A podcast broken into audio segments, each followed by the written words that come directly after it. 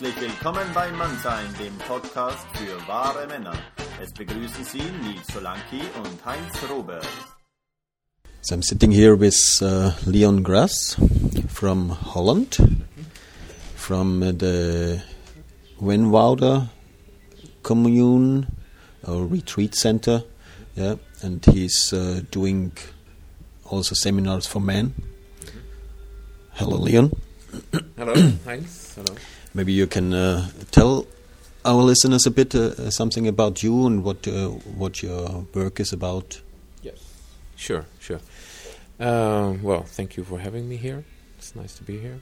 Um, I'm Leon Grass. I'm uh, 43 years old now, and um, since um, uh, about 10 years or so, connected to uh, Venwoude.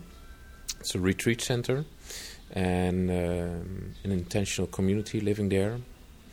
And I'm uh, one of the eight uh, people who carry Venwoude, who are, uh, after the death of our founder and spiritual teacher three years ago, the eight of us uh, took over this place, and um, eight of us are devoting our lives to uh, to run this place and to uh, do whatever is in our vision of transforming mankind, to put it big.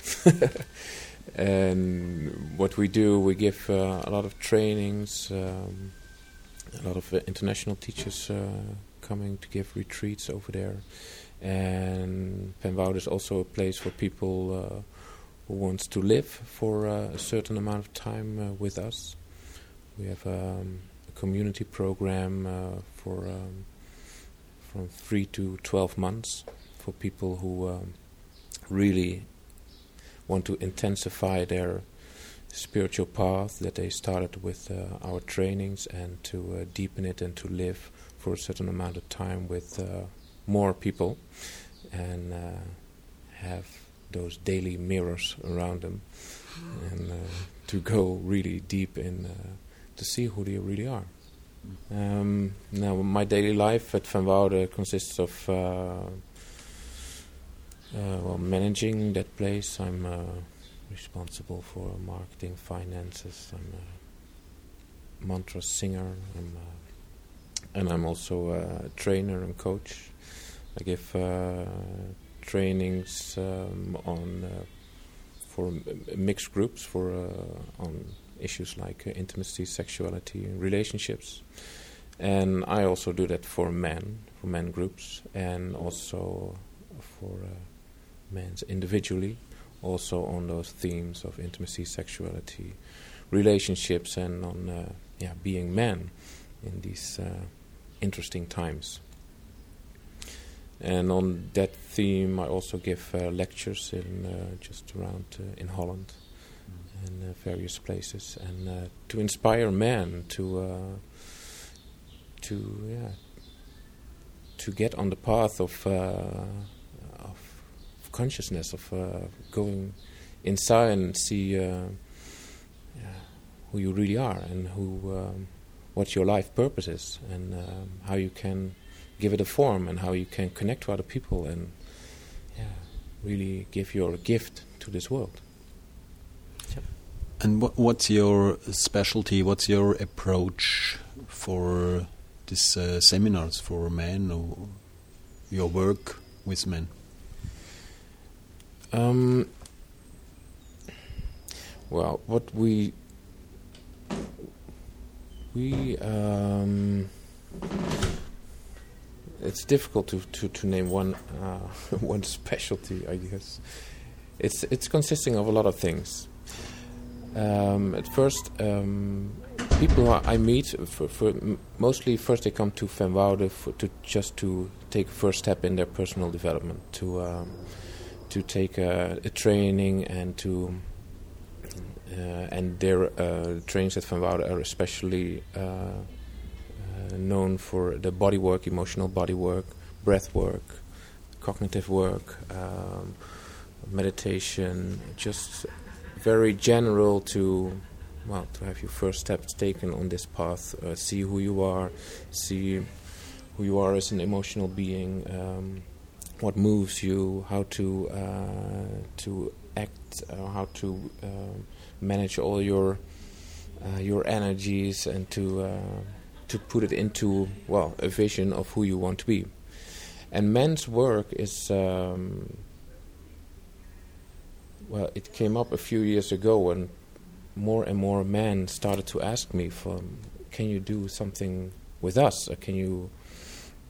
What's our special path? And um, and I saw more and more men getting also confused on this path of uh, of diving deeper into consciousness and getting to know oneself.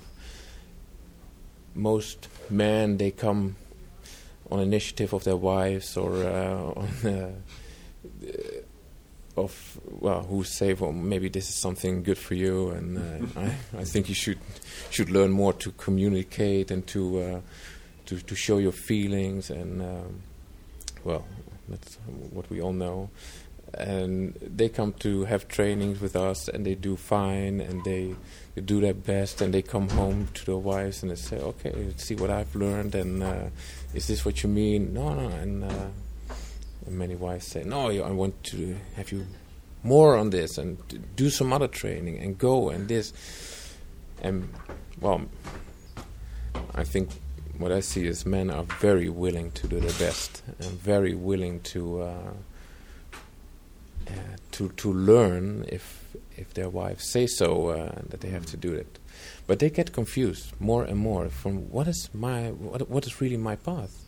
And when I come home to my wife and I have learned all those things, she's getting bored with me, and she's.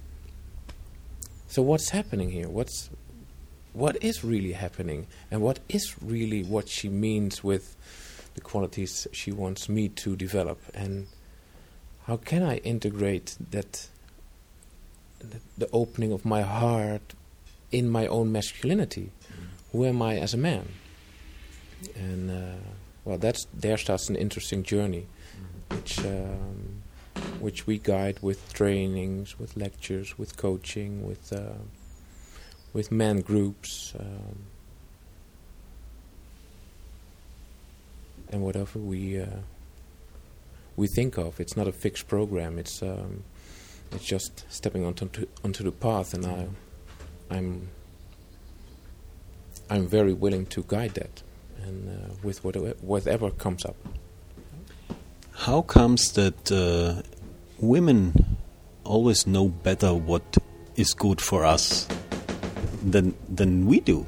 Yeah. Why why don't we men know what's good for us and we we find ourselves this this way this this uh, seminars? Uh, do they know better? Yeah. Um, interesting. Well, if I see it uh, in my life, how I how I started with uh, my personal development and uh, with trainings, it's um, it was when I was around twenty, my first girlfriend, and and she keep kept on asking me questions I could not answer at all. What do you feel and what do you think about this and uh, uh, how is this working for you? And I thought what are these questions? I don't know any answers to this. And I stepped into a world, of she took me into a world which I didn't know, and she was brilliant at it. Yeah, the emotional life and feeling and well, communicating and uh, and I was just as I see many men just completely new on this path. We men are still still really into that world of um, yeah, of survival, of doing their best, of doing, creating money, uh, and uh, and have a beautiful wife, uh, love them, and uh, and that's it. And and now we're in this world that uh, that women um, have developed their more masculine capacities uh, and and they're asking, they're demanding of men to well to do the same for their female capacities, and uh, okay, and there's there's where, where men step up, but they are going a path of which is which is designed by women or which is uh, where they are pushed by women and they're trying and trying and trying, but not. They are not aware of what they are really doing, of what its path is, and what their real essence of masculinity is. And so they're just doing, just just doing their best, and just learning. And okay, honey, see, now I know this. No, it's not enough. You go on and then they get confused or they get kicked out after they're getting kicked out and then they start to question and then they come what's happening My experience is also that that uh, many women, when they know or they hear uh, that their boyfriend or their their, their husband or uh, the neighbor or whoever uh, they know uh, a man when he is doing some man's work or he is he has uh, he has done some seminars they say hey wow that's good that it, you started this yeah? It's already just as you say just doing it. Yeah. Yeah? It's a it's a it's a good path yeah, Yeah. yeah. And men are just used to uh, to to search for solutions. And it's just doing the seminar is often just a solution to keep your woman or to have uh, to be attractive uh, to another beautiful woman or it's just another solution. That's how they encounter it they cannot help it but that's the unconscious habit of man to f- just to find the next solution for some uncomfortable feeling or some uncomfortable situation maybe the, for the first seminar they come there and think ah after this one then then it's totally fine everything is good Of course, of course they think that. I know that. you know that. We do. We do. It's just you always have that hope of okay, if I do that seminar, then I'm fixed with this, or then I'm free of that, of that. That's always in us. And to see that and to honor that also, that drive in us, it's powerful. To honor it, but also to question it again and again and again. There is no one solution, and we go for that one solution, and we keep on going. To honor it and to question it. That's, I think, the most. It's, it's an important essence of my work with man. To really go deeper and deeper into the into those drives of what what makes a man and what's really our qualities, but also to question it: is it valuable now? Is it a contribution to to the life I want, to the people I live with? So how can I live my qualities, my female, my male qualities, whatever we name it, all my qualities, to really honor who I am, to in the deepest of myself, and to question it all the time. Is this valuable now? Is this appropriate? Is this do I create something with it or do I eh, diminish something with it?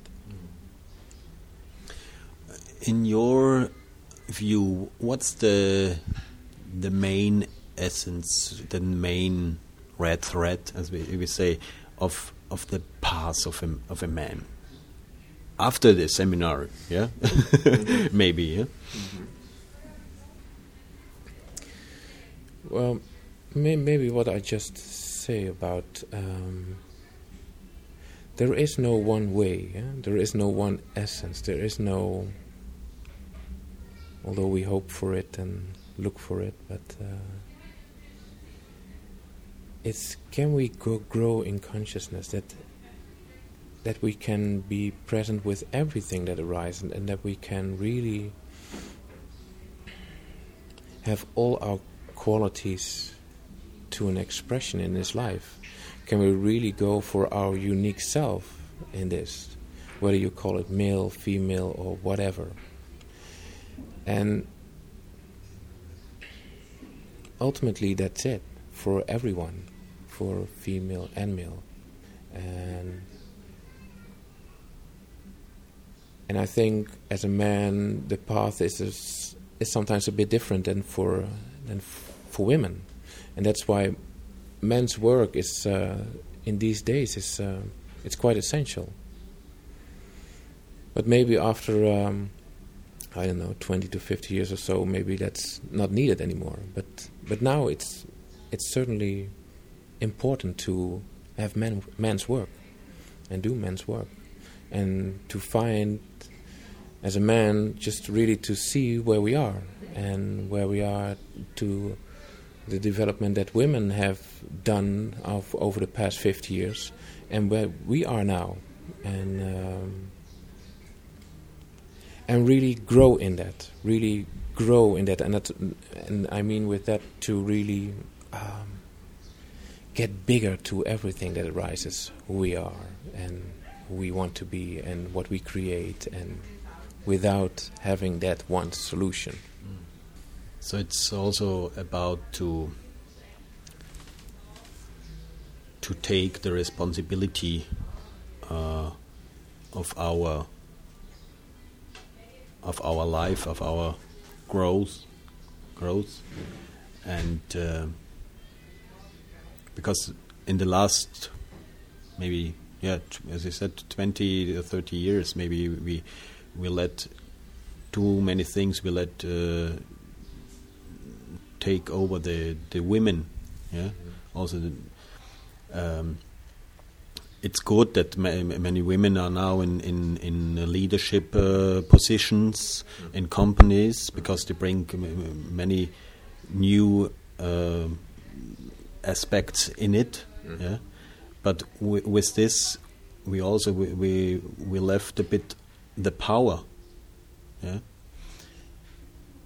and maybe it's all about leadership. Before the interview, we spoke about leadership. Yeah, maybe to take uh, over leadership, and then also the, the the women can be women again. I think leadership is important for everyone, and especially, I think men um, have a great power for leadership, for but they're really still stuck in the old ways of leadership, of the old um, old ways of having creating having power, having a lot of people that they can uh, command, or uh, that's the old way. It's the old definition of power. Uh, like uh, Warren Farrell also redefines power as having having the options to choose whatever is appropriate in your life, to choose the way you want to live. That's a completely different definition of power than we used to define power as how many people can I control or how much money can I make or uh, and a lot of men are still stuck in that and and I think the path they're walking also to to learn to open their hearts to to have their emotional life present and that really can take them to authentic leadership. I don't know it by myself. There's such a, a big drive to yeah, to mean something in the world or to be something or someone or to create things. That's um, what we call a typical male uh, characteristic. But and I can do it, of course, and I did it. So okay, I start my own company. I I go for this, but I always needed to go away from from my community or to from the people I love to just to to do it. And uh, I go out in the world and I will make it happen, and that's it. But now there is, I can feel the authentic leadership for me. It's it's getting to be something else. It's how can I give that quality? How how can I really totally go for it and have it all expressed, but in connection with the people I love, in connection with women, in connection with my community, and how can we, how can I really live it and create synergy with in the world I live in, and not to just have my drive uh, expressed because I want that and I need that and I'm a male, so I have to do it and whatever. That's that's old stuff for me. now how I, it's not. I have to put it aside and be like women or be like I don't know anything, but how can I and express it and be in connection and create synergy in all my contacts. And there are also many men they don't know what they want. Yeah? They, they, No. they they don't have a goal. They don't have a vision. Yeah, No. they, they, as you say, there's many men they they want they try to to force over their Yeah. their uh, view on the world, but there are also men they don't have any view. No. Yeah. Yeah, and that's uh, well, we say in our trainings or in our seminars, uh, a man without a vision is lost, and I think that's true. I think as a man, it's uh, it's important to know what you want. It starts there. What do you want? What do you want in this life? What's your purpose? What is your gift to this world? Or is it just Are you stuck in your old habit of being free and uh, being away from uh, uncomfortable circumstances or uh, people you don't like or uh, things you don't like or have the best work and be- but that's not that's that's not freedom. That's not real freedom. That's um, that's the old mill form of freedom. So uh, uh, away from all the uh, circumstances that bother you. But real freedom is inside and do you have the guts to really go inside and see and admit from what you really want in this life in connection with the world around you? Not to uh, have yourself separated from the world so you can do what you want but really go inside and see what you want what you want to give in connection with the world around you. And yeah it can start very small, but I always say to to men, it doesn't matter what in the beginning, what you want. Just take something. Just create something. Just how small it may be, but start somewhere by wanting something and go for that. Do you have any uh, practice and any any uh, advice for men what they can do as a daily practice? Maybe we always in our interviews we have at, at the end we have uh, uh, good ad- advice for our listeners. So maybe do we have something like that? What everybody can use at home. At home, of course. um, let me think. Uh, well, I you probably had already many uh, practices on your podcast, I guess, and of course you can do a lot of things at home and practices in being present and meditation and stuff. But what I uh, really want to promote, and I always say to men, start with um, connect to other men. Start to to uh, to connect to other men, and a practice in this can be because I think you need other other men and other people to to really grow. You cannot do it on your own. You're always limited to your yeah, to what you can think of or what you can create yourself. But that's not real creation. Is in, I think in communion with other people and people who are ready to mirror you and give you feedback. And uh, so, a practice can be um, go to a friend, a male friend, and maybe some more friends, but uh, at least one, and then you can sit together and get silent and just uh, leave all the chit chat and all the all that stuff away and just start looking at each other. Really deep connection. Just see see who is opposite of you. See see your friend. See your your body there. And then maybe you can go into a visualization together that that you're on a on a mountaineering trip or something that, and you have to reach a goal that's far away and it's dangerous and the path is slippery and you're on a rope together and you really need each other. Actually totally dependent on the other one. Totally. Your life is depending on the other one. If, if your friend makes one slippery, it's not present for just a small second, he will slip and you will both die. And see if you really can get into that story together. I'm really totally dependent on you.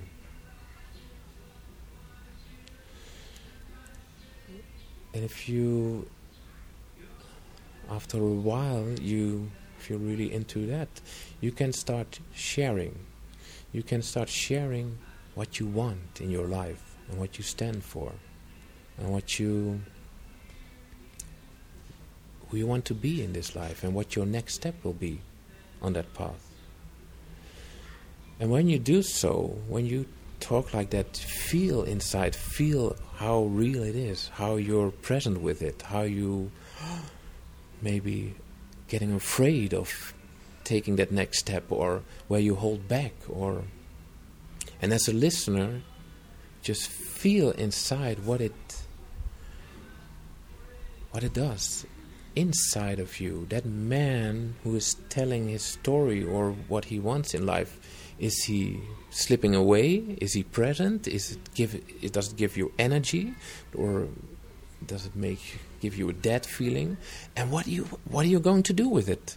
Are you sitting silent and receiving the story?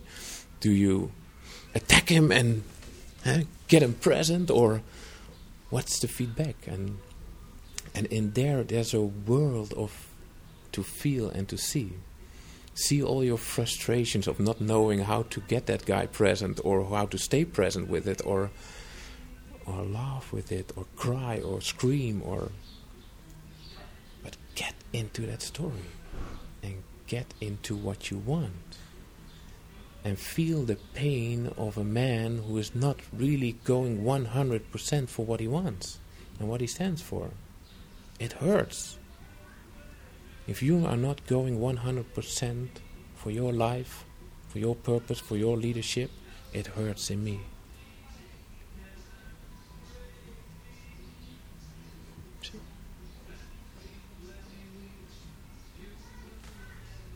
I will try this with my guys in the the men's group the next time.